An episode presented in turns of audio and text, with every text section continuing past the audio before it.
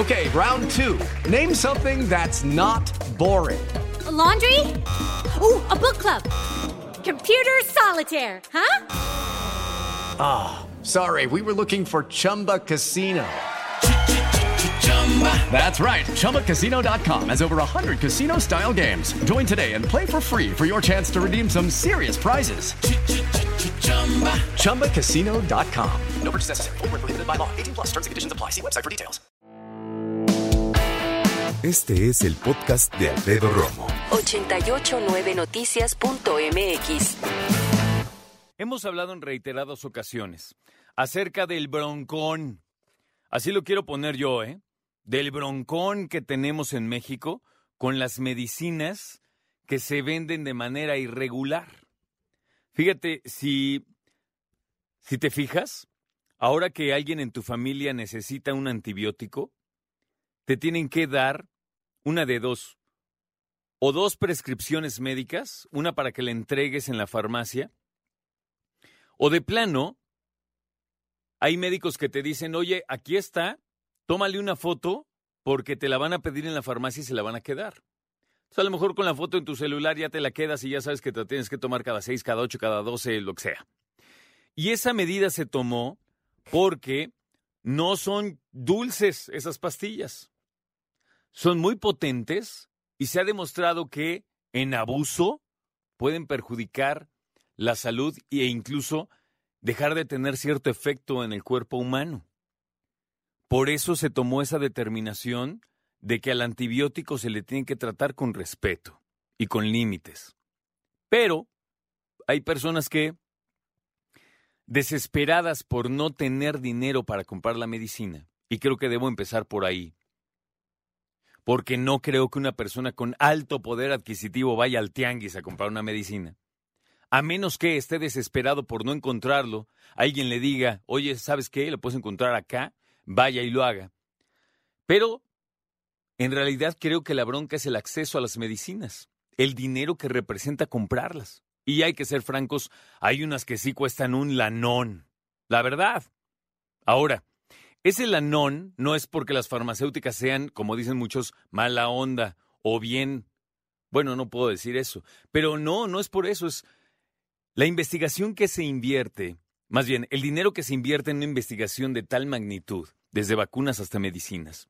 Es legal que la farmacéutica venda al precio que necesite conveniente para recuperar esa inversión y después de años y que pierda la patente porque así es la cosa, ya puedan ser genéricos. ¿Ves? Pero antes necesitan recuperar su inversión. Así es el juego. Así es la cosa. Entonces, si bien a ti y a mí nos ha tocado que te dicen, ah, a usted le duele tal cosa, mire, aquí le voy a prescribir, vaya y compre así, así, así, así, así. Llega un punto que dices, oye, llegas a la farmacia, ¿me da esto? Sí. ¿Algo más? No. Tres mil quinientos, así de qué? Pues eso cuesta, mire, tit, y le vuelve a pasar tanta lana. Y yo, espérame, ¿no? Pues llega un punto en que dices, oigan, a ver, espéreme, y le hablas al médico, oiga, doc, si es que tienes la posibilidad, de... nadie, no, estoy diciendo una irrealidad, la verdad. Más bien, podría regresar o ir con otro doctor a decir, oiga, ¿no tiene otra? O mejor le preguntas al de la farmacia, ¿no? ¿No tiene versión genérica? Y ahí viene la bronca. Por eso se ha hecho un robo y una venta irregular de las medicinas. Y se han hecho estrategias, se han implementado operativos con los distribuidores de medicamentos para inhibir el robo. Y se ha hecho, por ejemplo, que eh, contratan guardias armados, la custodia de los camiones, y no ha representado una disminución significativa de esta situación. José Alberto Peña, quien es director general de la distribuidora Marsam, detalló que el Estado de México y Michoacán son las entidades en donde se tiene una mayor incidencia de este delito.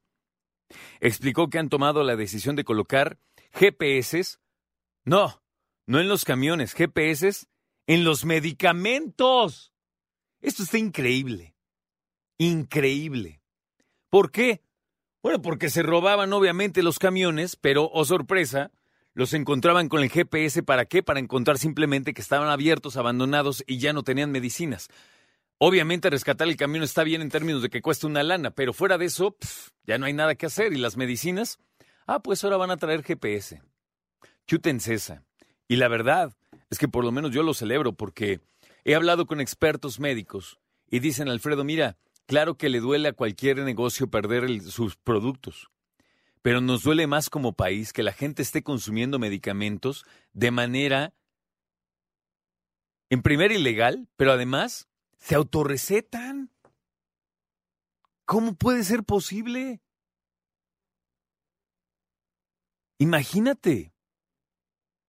Hay medicinas que tienen efectos secundarios de mucho control y que incluso los médicos más experimentados te dicen, oye, esto que te voy a recetar lo tienes que llevar, pero mira, al pie de la letra.